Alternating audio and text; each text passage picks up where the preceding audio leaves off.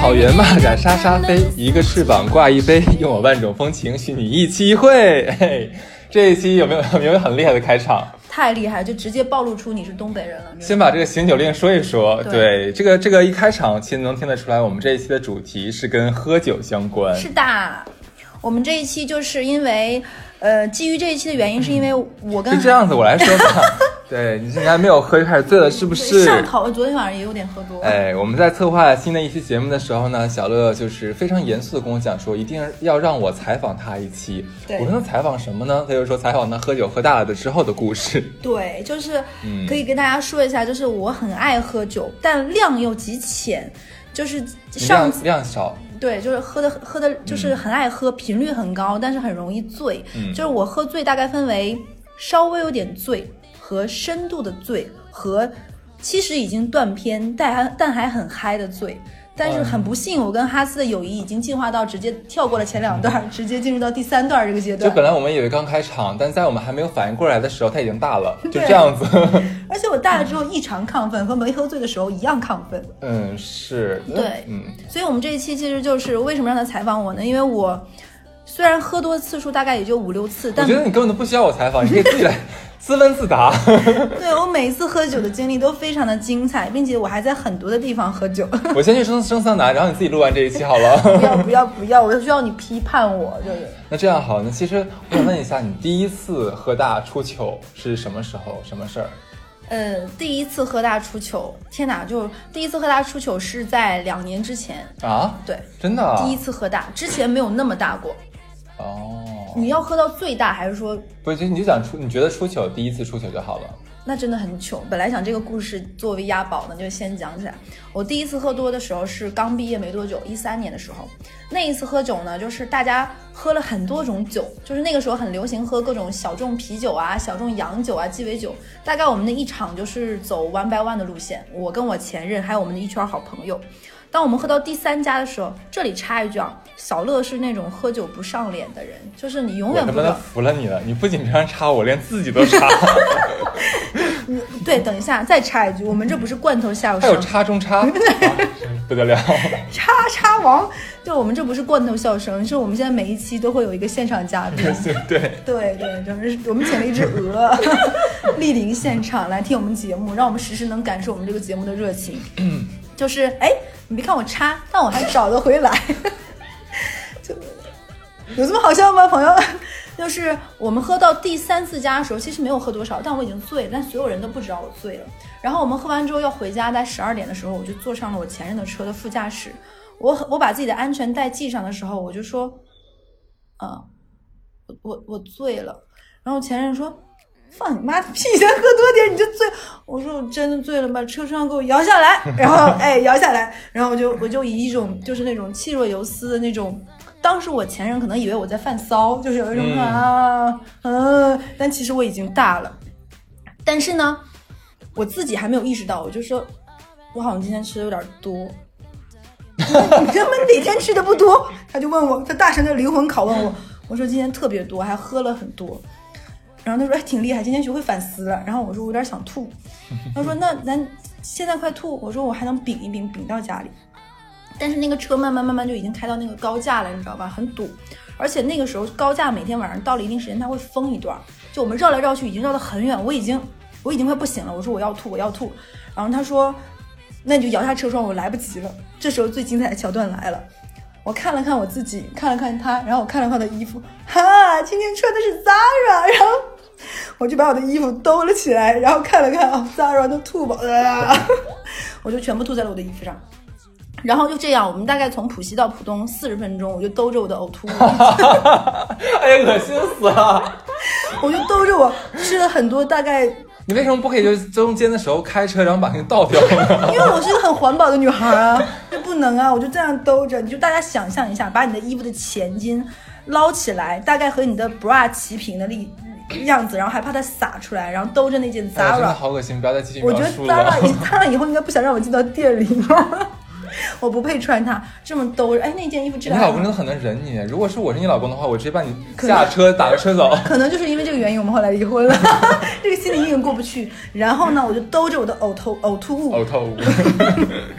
呃，我觉得可能是长时间酒精有点大舌头，我就兜着我的呕吐呕吐物，一直到了我们浦东的家里。然后我很乖巧的是说，你帮我把车门开开。他帮我把车门开开，我像一个贵妇一样开开我的车门，兜着我的东西，然后走到垃圾桶的时候，哇，就 就倒到那个垃圾桶里。然后我还很乖巧的把这个衣服我就卷起来，因为我不想闻到那个味味道。你为什么不脱掉呢？直接脱掉。因为里面就是 bra 了，我怎么脱掉啊？可是半夜了，谁看你啊？不行，我还是一个尊贵的女孩。你都已经这这这个样子，还有尊贵哪里尊贵啊？我跟你讲，人喝多的时候就有一些。那时候你是个 dirty girl，你知道当女孩。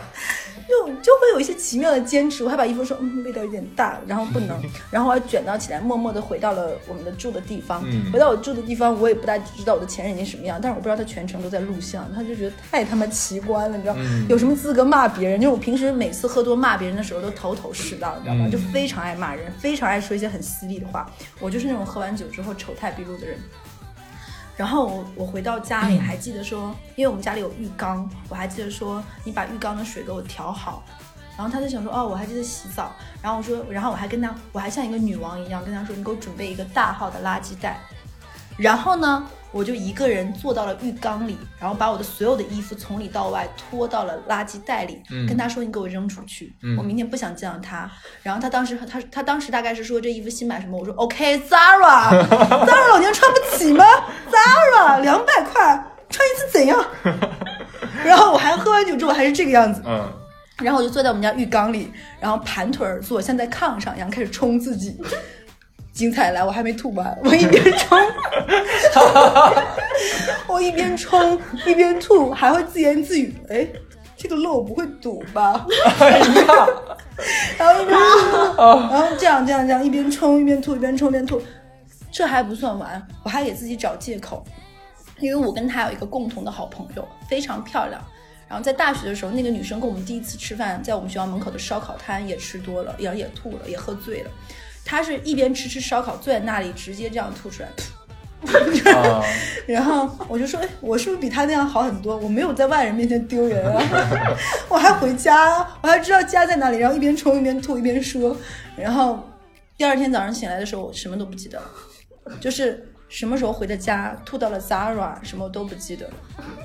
但你早上一起床之后，发现你家电视大屏幕上被你老公设着循环播放你昨天的吐的场景，是吗？我至今只敢看一段，就只敢看 Zara OK，老娘唱不起，别的我都不敢看。太真的太可怕了，灾难，你知道吗？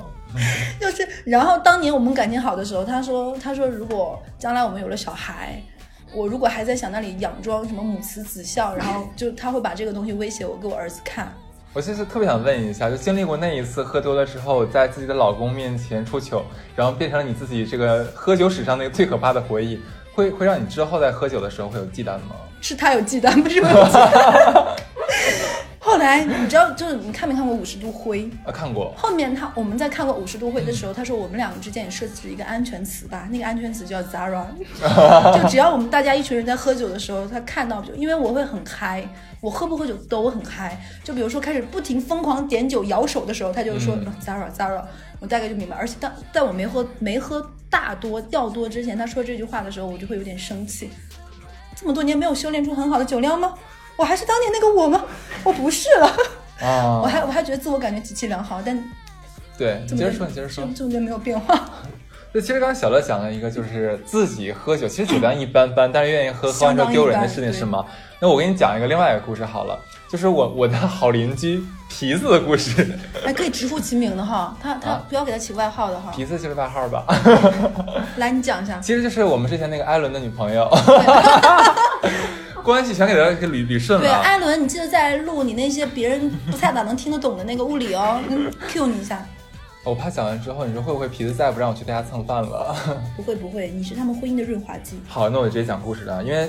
毕竟是一对年年轻的情侣嘛，两个人之间肯定有些小摩擦、小小小拌嘴，对不对？对。然后有一次呢，两个人正是就吵得很很那个很焦灼的时候，然后皮子因为是跟我住一个小区嘛，他就是说要要来我家一醉方休。当然还有其他的朋友啊。我说那好吧，看他这么不开心，我说晚上下班之后可以来我家一起吃饭喝酒这样子。他说好，他说我一定要买很多酒，然后今天要一定要喝个大醉，酩酊大醉。我说嗯那好，反正他家离我家很近嘛，我想喝多了也能送好送了回去。结果晚上我跟其他朋友已经到了，在等他。然后大姐说：“我到了，给我开门。”我本来以为他会拎一个箱或者一提两提酒，就一提我们这六六磅不是是不是？结果我当时看到他手中的东西的时候，我都要疯掉了。两杯，两听，两听啤酒 是咋喝的？我说嗯，我说这个是什么？插播一下这句话，说到这里，我觉得这姑娘应该是个南方人 啊，对，是个是个是个浙江人。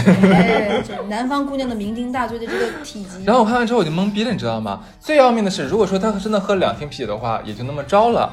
结果姐妹儿就是大概在我们家待了三个小时，就痛骂了男男朋友，痛骂了艾伦三个小时。哭了吗？那没有啊，那还好。然后喝了只喝了半瓶半听。我想问醉了吗？然后就开始在在我家耍酒疯。真的是酩酊大醉，这种女孩就是说到做到。我就绝了，你知道吗？浙江人真厉害，人。对，就是就是穿个家居服，完了在我家那个沙发上面就是旋转跳跃，闭着眼。我心想，不能吧，姐妹儿，半听啤酒啊，啥酒啥菜喝成这样了，至于吗？你这是酒精过敏过得太敏了吧，有点儿。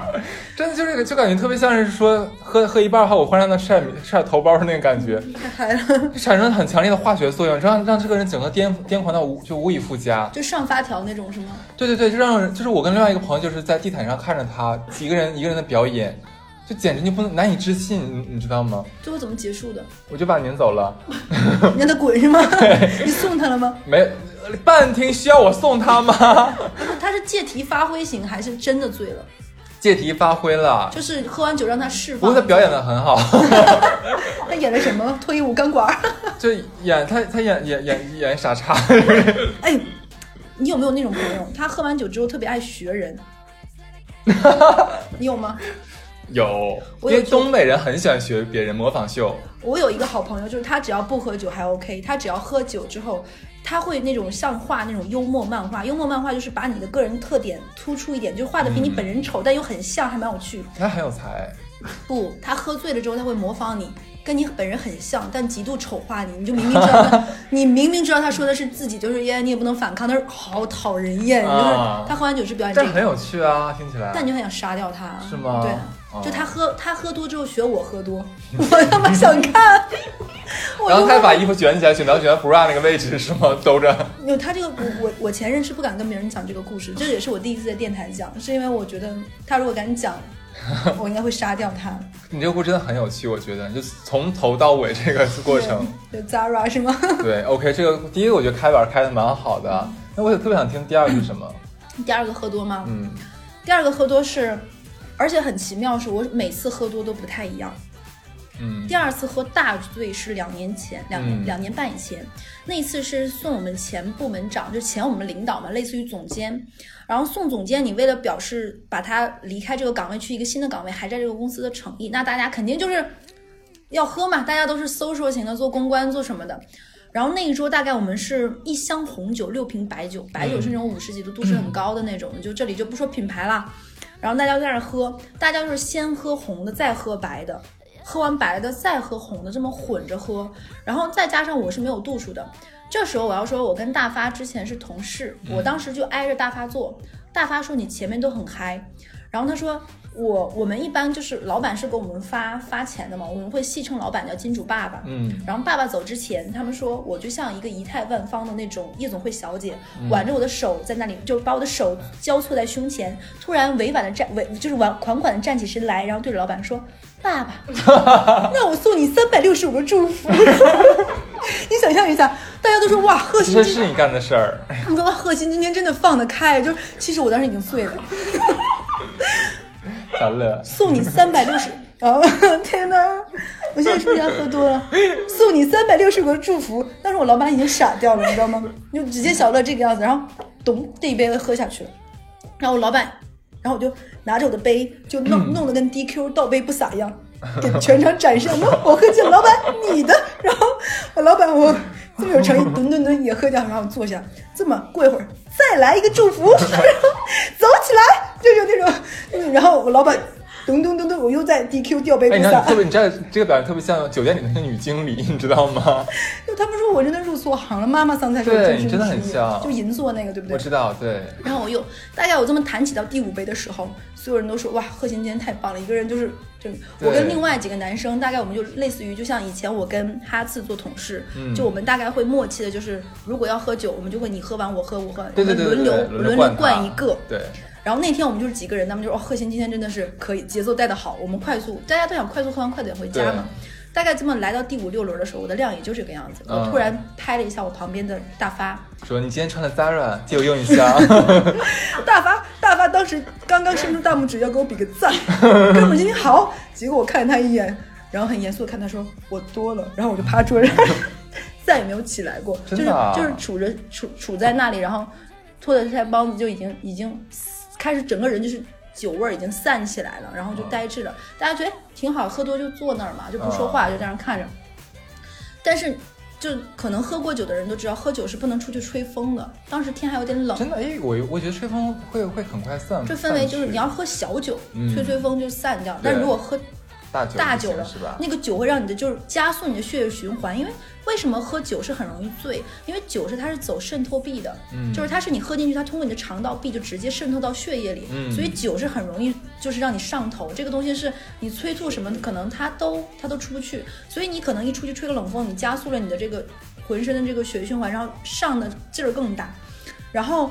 我们出去的时候，他说我我直接就软掉了，就我直接就瘫掉了。然后我就拍拍大发和另外一个人说，我回不去家了。然后我就倒掉了。然后大发说：“咦，好开心！”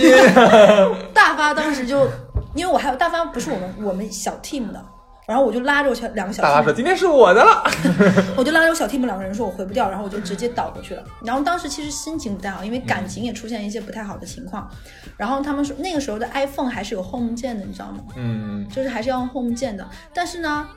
我本着我们专业的这种信息检索的人才，我的 home 键我是不开的，嗯，就是我怕我睡觉或者不小心碰到被别人解锁，嗯，我的手机也不是人脸识别的，哦，我手机只开了密码，哦、然后他们说那个时候他们就像严刑逼供一个 高度警觉的这种就是卧底一样，不停的啊摇晃你，密码是多少？然后我就微微 睁着我的双眼看着他，露出黄晓明式的笑容。不告诉你，然后再仰头倒过去，然后所有人抓狂，然后再把我摇醒。你密码是多少？嘿嘿嘿，我不是说，然后再倒，没有夸张。那一晚上，他们大概在那个酒店门口，就是还蛮高级的那个喝酒的地方、吃饭的饭店，摇晃我们这么四五次，我就是不说密码，也摁不动指纹，他们也联系不上我的当时的老公。嗯，然后他们没有办法说，那就给他拖去吧，给他拖去，因为喝醉喝醉酒的人是完完全没有力气，而且很沉很沉。然后他们就把我往那个想往那个旁边的酒店拖，但是我又有一个非常好的习惯，我是平时不带身份证的人。就没有办法，所有人都炸掉了，就是那种大型的酒店，那只能去老板家呀，没有办法了呀。老板也喝多了，就是你想想，正好呀。就像我这种送三百六十个祝福的情况下，老板几轮下去，老板已经被别人送回家了，老板第二天都起不来，就喝到服了。就是我们充分展现了我们的诚意，然后他们就想把我送到旁边那种就是类似于旅馆那种小酒店，嗯、看看能不能多给点钱，然后不不给身份证，然后表明说门口一直会有人陪着，然后。没有一个司机接我们的车，因为太多喝喝大了的人他是有权拒绝你的，是的，因为你后面是不可控制的嘛，所以我觉得这一点是非常有道理的。对，就是喝多的人，司机是可以不送你，因为我当时已经那个样子了，嗯，就谁也不知道后面是什么情况，你们之间是不是认识或者是安全，我觉得这点我能接受，司机不送。然后他们是三个人轮流把我背到了那个背到了那个地方，然后我住在宾馆里，然后第二天我醒来的时候，就是。当你身处一个陌生的环境，醒来时我大叫一声，我就开始看衣服还穿着吗？啊，然后就喊，然后门口敲门有人进来，他们就说 OK，一切都很好，我给你们复述一下，昨天给你复述一下昨天是什么情况，就就是就是就是他讲的那个故事，我特别想问你在你们整个集团这种跨国企业里面，你现在是什么样的口碑？你告诉我吗？谢天谢地，我把我这些前同事都熬走，他们都离职。哇，那你的名声散布的更远，别的集团也知道了。对，喝完那一次酒之后，再有任何的吃饭喝酒的时候，他们就说啊，贺鑫就喝这点，啊、他妈这个能不能让大大发给我那个那个大飞给我剪掉？大概哪个分钟？就是不要提名字，太丢脸了。就是就是小乐就给他喝这些就可以了，嗯、他不用多。然后可能第一次见到或者是不认识的客户啊、agency 或者是合作伙伴说，哎，干嘛不多喝点？大家今天宾主尽欢。我们同事 no no no，你不知道是什么样子。就他是非常有原则，他秘密都不会告诉别人。嗯，然后你也送不回他回家，你自己要负责任。然后我就不用喝酒，就特别棒。其实我觉得你这个还真的还 OK。真的喝酒的时候只其实只是吐，只是会有点就是无无状，嗯，但其他还好，不会像酒后乱性啊，不像酒后撒泼呀，然后酒后翻脸之类的。我上次给你们喝多没有撒泼吗？那个就还好了，那是小可爱了。哇，我觉得你们真的很包容哎，真的是。你知道吗？上次他们来我家就是。刚才那个罐头笑声一样的鹅，自己都不用 Q，自己可以 Q 自己下一个节目。来来，自己来，自己来。鹅，还有哈次，还有大发来我们家。我在他们都没有感觉到状况的时候，我就已经喝大了。嗯。自从那次喝大以后，大发就没有见过我。哎，真的哎。大发就躲着我。大发说有一次，还有第二次。毕竟他见过我三百六十五个祝福。是。而且我每次喝多了之后都会有一个小标签，比如说第一次喝多叫 Zara，第二次喝多他们就说还记得那次三百六十五个祝福吗？我每次都有名字。是。大发见我第二次喝多之后，就从我的人生中消失了。他不愿意再见到我。嗯，好，完了又又讲完了。对啊，但是但是你们就没有那种去每个地方喝。哎，我跟你讲一个这个好了，就是说其实喝酒习惯的不同，因为咱们是北方人嘛，对吧？东北人而且还是。那我第一次到南方的时候，是我多南。广西难不难？已经到两广地区了。太难了。对啊，难上加难。是呀，非常难了已经。然后第一次去那边，呃，跟我朋友，呃，跟我同学去那边旅游玩。然后因为他妈妈是当地的，反正一个政府的领导嘛，然后就是会有下面的人来安排我们。正巧，其实也是对方好客啊，然后那个那个就是招待我们去喝当地的一个特产酒，叫什么桂花香，我记得很清楚，一个白酒。这种酒是喝起来没什么感觉，但是喝醉来的特别。那个酒我隐约记得好像是五十多度还是六十多度。哇哦！但喝起来是不是甜甜香香？关键你要知道，我就是在那次之前，我从来没有碰过白酒，我连啤酒都是一两口的那一种。哇！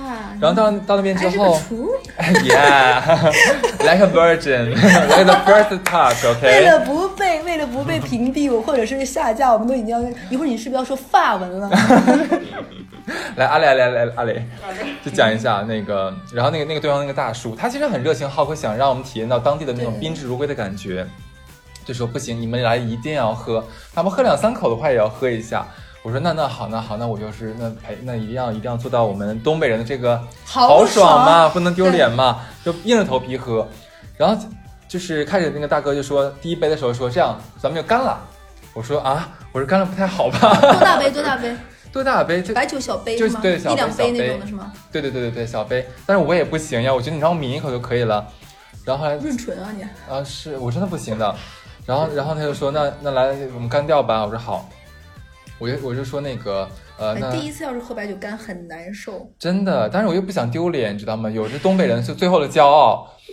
非常符合你的星座，是，然后我独不丈夫。对，然后我那一刻那一瞬间脑子里过了很多，就地球就是地球什么盘古开天辟地啊，女娲补天啊，我真的是厨的感觉。对，就感觉从那个录像就从盘古开天地开始录录到录到现在的感觉。我的天哪！然后下一秒就说不行，喝了吧，眼含热泪，嘎一口粥进去了。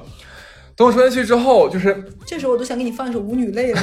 是，就肯定会很辣，然后就就闭着眼睛把五官紧缩在一起。等我把就五官就是伸展开之后，我睁开眼。发现对方那个小那个叔叔，他是抿了一小口。我说，我说，哎，我说等一下，你不是说要干掉吗？他说，哎呀，对的呀，我们这边干掉的话就喝这就是喝一大口呀。我说你他妈这要喝一大口是不是？然后后来我就说，我说骗了。对，然后我说这样叔。我说这那个咱俩最后一杯啊，咱俩全干了，我就不再肯定不再喝了。你那边你愿意慢慢嘬就慢慢嘬，我不陪了。你配个吸管呗。呃，只能拿个面纸阴一阴给他喝一喝，好了好了。对，这个反正就是真的是我第一次喝白酒，去南方喝白酒那个什么。对，其实我是那种人，就是我除了那次和领导喝酒，基本上我是工作是不需要喝酒的，因为也现在这个社会就是如果尤其是南方。不是很硬的场合是不需要，除非出差。但是我很多次就看到一些奇妙酒局的经历，都是在全国各地。这个地方不是地图炮，就是每个地方都不太一样。对，就比如说我们东北的宵夜文化的喝酒，就会有一个奇观，我不知道南方有没有。我们那边会有很多就是烧烤嘛，嗯，东北烧烤很出名，就会有那种大家去烧烤摊，先几个人，一个人每人扛两箱啤酒，男生哦，两箱啤酒呢，大家就在外面支一个桌子，就是那种收拉的桌子，每个人屁股底下坐两箱啤酒。然后呢，大家就从自己的屁股下面，也不要嫌弃自己了，反正你们男人不是一条毛巾从上擦到下吗？是的，在乎什么你们？然后就从屁股底下掏出一瓶酒。他们可能就用牙或者是桌子直接拍开了这个瓶子，然后一定要很大力，一定要很大力的拍开，然后让那个酒很豪爽的咚冒出一点点沫儿，你知道吗？是是是。然后咚再蹲到桌子上，然后就开始配着烧烤喝。嗯。喝完一瓶呢，再把这瓶，而且大家节奏对得上。比如说我喝得快，你喝得慢，我要很很傲娇的看看你说干哈呢？养鱼呢？嗯。今天菜不好吃咋的？所以这个时候的话，我就要立刻把剩下的干掉，跟大家补齐，保持同一个节奏，然后再把这瓶酒一定要喝干净啊，因为你还要塞到屁股下面那个箱子里，然后再拿出第二瓶，一就是往返，你知道吗？我觉得这完全不是在喝酒，就是比大家膀胱的容量。对，这个真做不到。这个真的很夸张，大概每个人能把两，我当时记得我上大学的时候，那些男生能一个人喝两箱。然后我说一件我非常丢人的事情吧，我这辈子唯一一次喝大。你知道是喝多少酒吗？两两杯，两瓶啤酒，然后我就喝到就是真的不省人事了。天呐，两瓶啤酒，你是四个皮子？不是，他是听，我是瓶。哦，真的，如果 如果强东是一个计量单位的话，皮子也可可以做一个计量单位的，叫皮学，这个叫。好，对，真的是不不省人事，也是在喝喝那个那个吃烧烤的时候。然后被我另外一个朋友就是扛回了家，然后倒在家里面，就整个说，我我妈说我整个人是变紫色的了，茄子精，因为我真的很过敏。对，哦，你是喝酒过敏是吗？对，然后整个人变紫色，然后头剧痛，然后口齿不清楚，就说话说不清楚。哇，对，那你这样跟我爸爸又很像哎，就小乐的爸爸是一个东北大汉，哦，size 很大，一米八的身高，很壮，但是不能喝酒。是我也是。然后我妈妈是一个小小的人。就是个子小小的，对我妈一米五三，哇哦，真的很小哎。对，就是我爸跟我妈走在街上，曾经被人开玩笑说，离远一看以为我爸拎了拉杆箱。你就知道东北人有时候说话有多贱，是不是？为什么要喝酒麻痹自己啊？真的是，很好笑哈。对啊，就是就以为我爸拎了个拉杆箱，就一米八和一米五三，真的很好笑。而且，对啊，而且我爸跟我妈两个人，如果说开玩笑在闹，我妈想要打我爸爸一下，就开玩笑打，我妈要助跑的。然后飞起来踢到了你爸的膝盖，就噔噔噔要小跑两步，然后再拍一下，把他讨厌。就我妈是那种撒娇精，但是别看我妈小小的。我妈妈祖籍是山东的，这时候就说明山东真的比东北难能喝。当然，我妈妈有多能喝呢？我们家如果我外婆家几个几个阿姨见面，他们每个人是桌上放一瓶白酒在喝的，就你一瓶我一瓶，大家五个阿姨一人一瓶白酒这么喝，他们保持这个酒量直到我妈妈五十岁，就一直这么喝。厉害！就我这次出差去深圳，你知道吗？我跟我大姨和二姨见面。他们还是带了两瓶红酒跟我喝。我们三个女生和他们两个儿子要开车，我们三个女生喝完两瓶红酒，然后大家非常，然后吓得我就是他们俩的儿子就怕了怕了。这些年还是这个样子，嗯，就是就是一直这样骁勇善战。然后呢，我爸爸是一口酒不喝的。我爸爸精彩的一次是他喝了一杯啤酒，嗯，吐了。他不知道自己喝醉了，然后这点真是遗传，他不知道自己喝醉。他说我想去上厕所。然后他把我们家那个时候有个拧水的水龙头是铜的，把它撞折了。天哪！然后他昏倒在那里，想其实很吓人这个场景，就是半天我爸爸上厕所没回来，等我们再回去的时候，发现他已经摔倒在地，然后头头已把那个头破血流，对，头破血流，然后把那个铜撞弯了，然后他就躺在那里。然后家里你知道我妈那个小小的拉杆箱也拉不动，我跟我爸也抬不动，然后只能叫邻居。那个时候我住在我妈妈他们学校的院子里。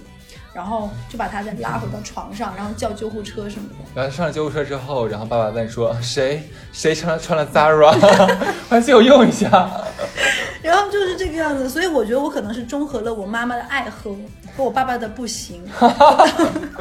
到这里，这么说拉杆箱更厉害一点。现在我妈如果来上节目都有自己名字，叫拉杆箱是吗？你知道我妈妈有一个外号是什么吗？就是。我爸爸他们是煤炭行业，然后他们是煤矿，然后。那个时候，他们比如说我爸爸他们的同事来我们家，会开玩笑说不跟我爸喝，要跟我妈喝。说小乐妈妈的酒量就是他们叉叉煤矿的产量，你就想知道我妈有多厉害。我妈是可以把他们喝倒。我还以为他们说是那个你妈妈的酒量堪比新秀丽和 Remova。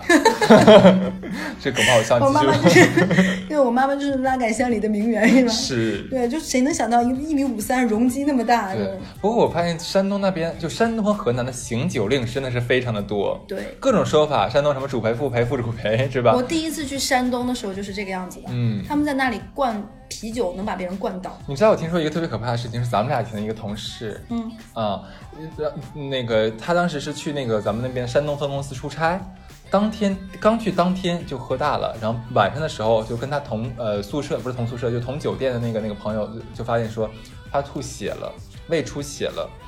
然后他立刻把这件事情跟那个当地的分总就说了说那个啊，我们这边叉叉叉今天喝太多了，的确明天后天不能喝了。然后对方说啊，真的这样太可惜了。这样子好了，我现在买药过去看你们。等买完药真的挺挺挺感动的，还来看一看，是不是？体恤啊。因为已经半夜了，那个副总啊开着车过来看你，然后说来把药吃了之后，明天还可以喝哦。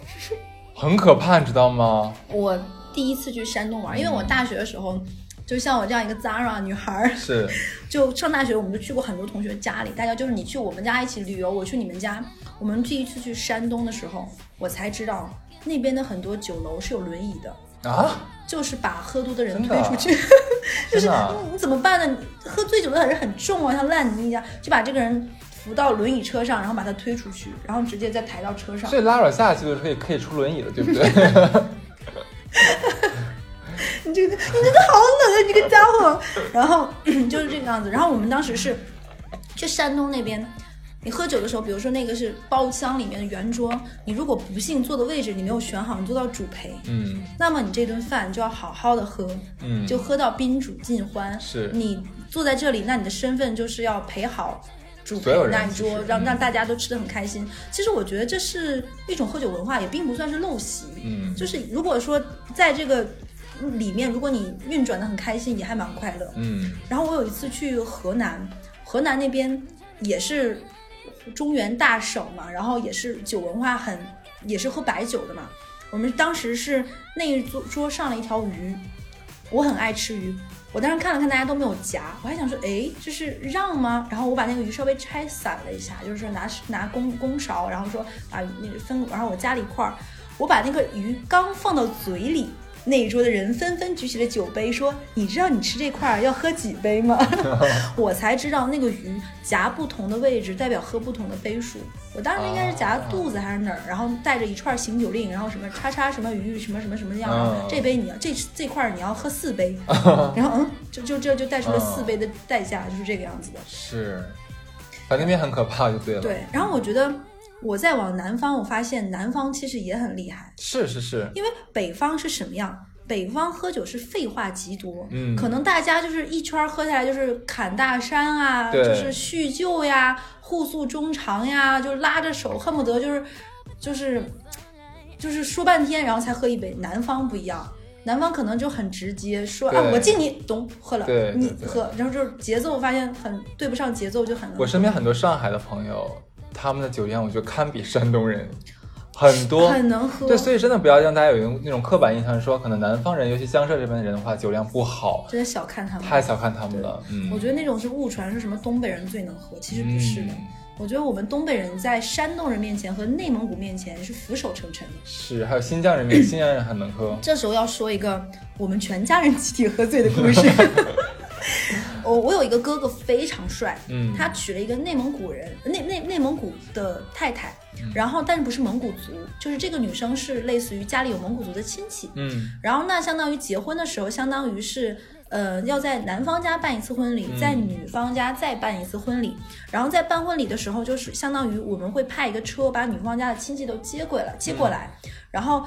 这个饭要吃两次，一个是在正式婚礼的前一天，欢迎你们远道而来。我不知道大家每个地方习俗习俗一不一样，大家这这个这顿饭相当于是欢迎你，对不对？嗯。但也要一定要显示出足够的热情。哎呀，你们家女儿嫁给我们家儿子，两方结成了这种亲这种情分，是，然后第二天才是正局。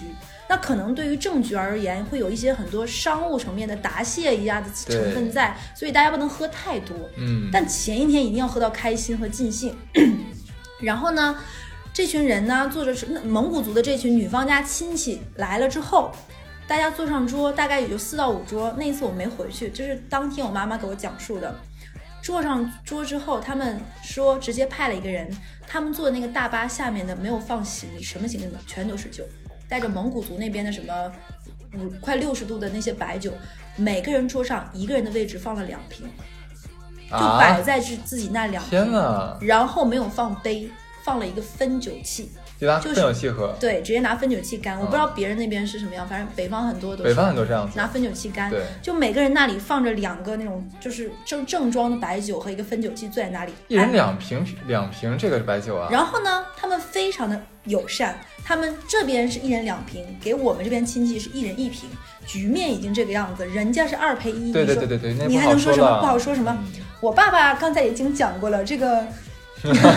拉杆箱的老公什么样？大家也知道，一杯啤酒就已经能把头撞弯的人。我的小姨夫，我的小姨夫也差不多是这个样子。然后呢，妯娌之间就是这不连襟之间相互一望，就觉得这是要誓死奉陪的一个局。是，因为那是我小姨夫的儿子嘛。嗯，那大家都是这个情况。然后我妈妈其实和我小姨已经嘱咐了，说明天是正场，今天。还是稍微悠着点儿，就是不能喝太多。一个是新郎的老公，对不对？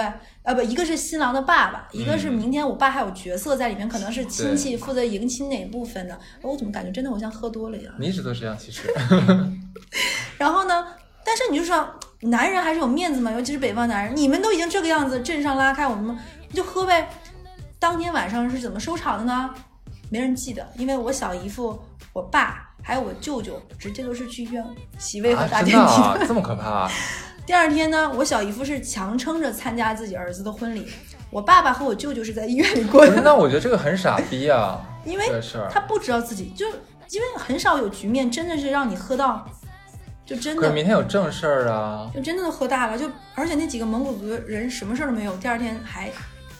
OK fine，就是这个样子，就都在医院里。然后这件事情被我妈妈他们传为笑谈，就是这几个女生，就我都刚才也讲了，我妈妈家亲戚都很能喝嘛。是，哎呀，你们娶了我，这是你们蓬荜生辉，就这个样子。然后这个事情就是后面呢，每次他比如说我们他们蒙古族那边很热情啊，说你们来我们这边串门啊什么什么。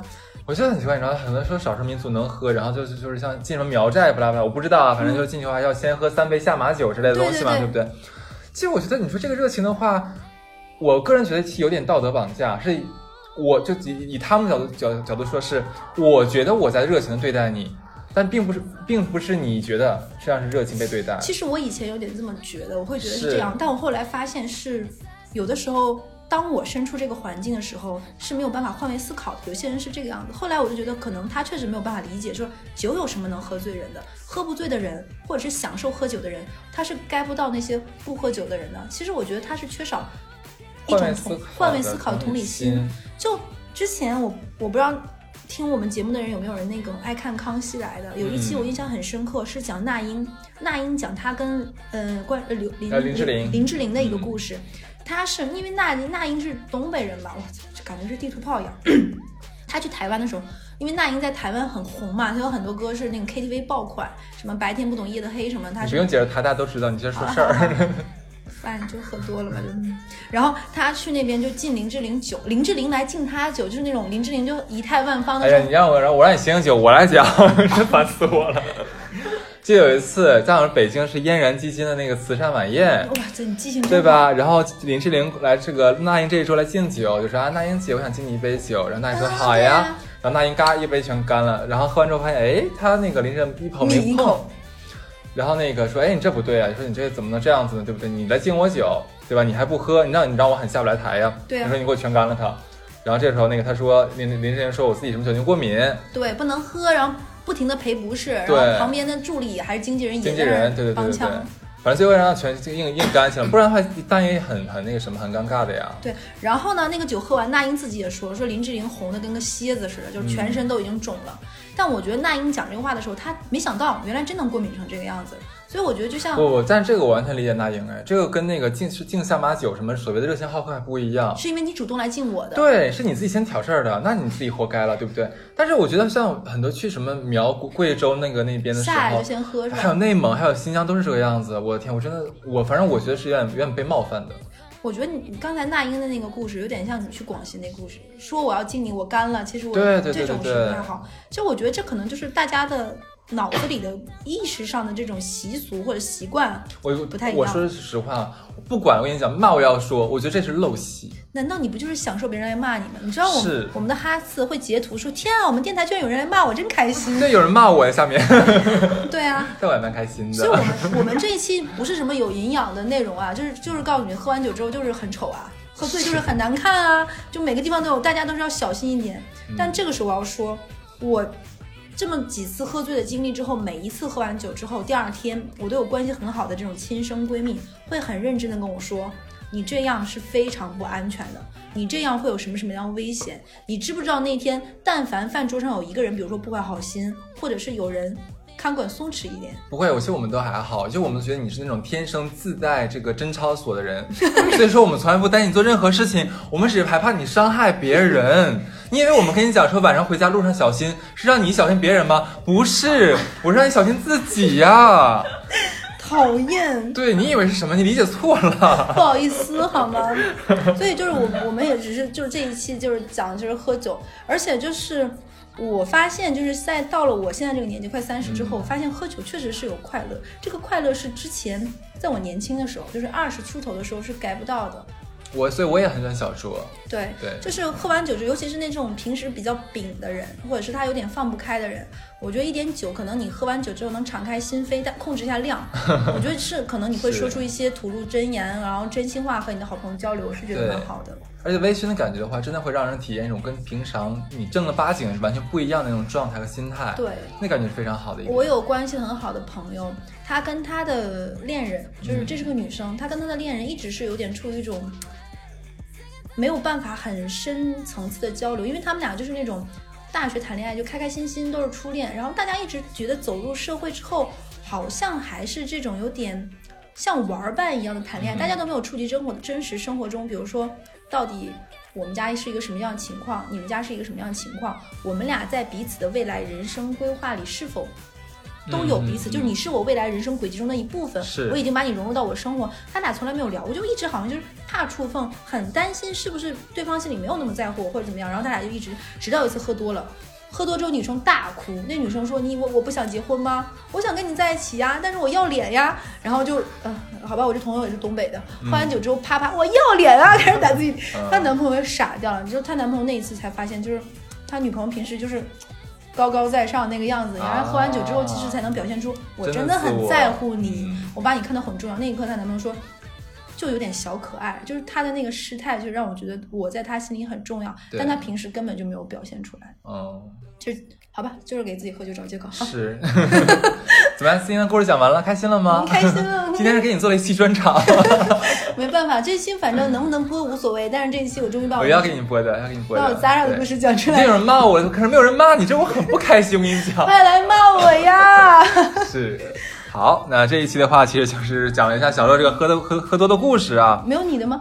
没有有我的呀有一期有一个，我没喝多呀。好好好好，这样了不起。对对对，反正，反正大家如果有一些自己好玩的喝醉酒的故事的话，也可以给我们留言，跟我们交流一下。好的那，就这样子喽，拜拜。拜拜。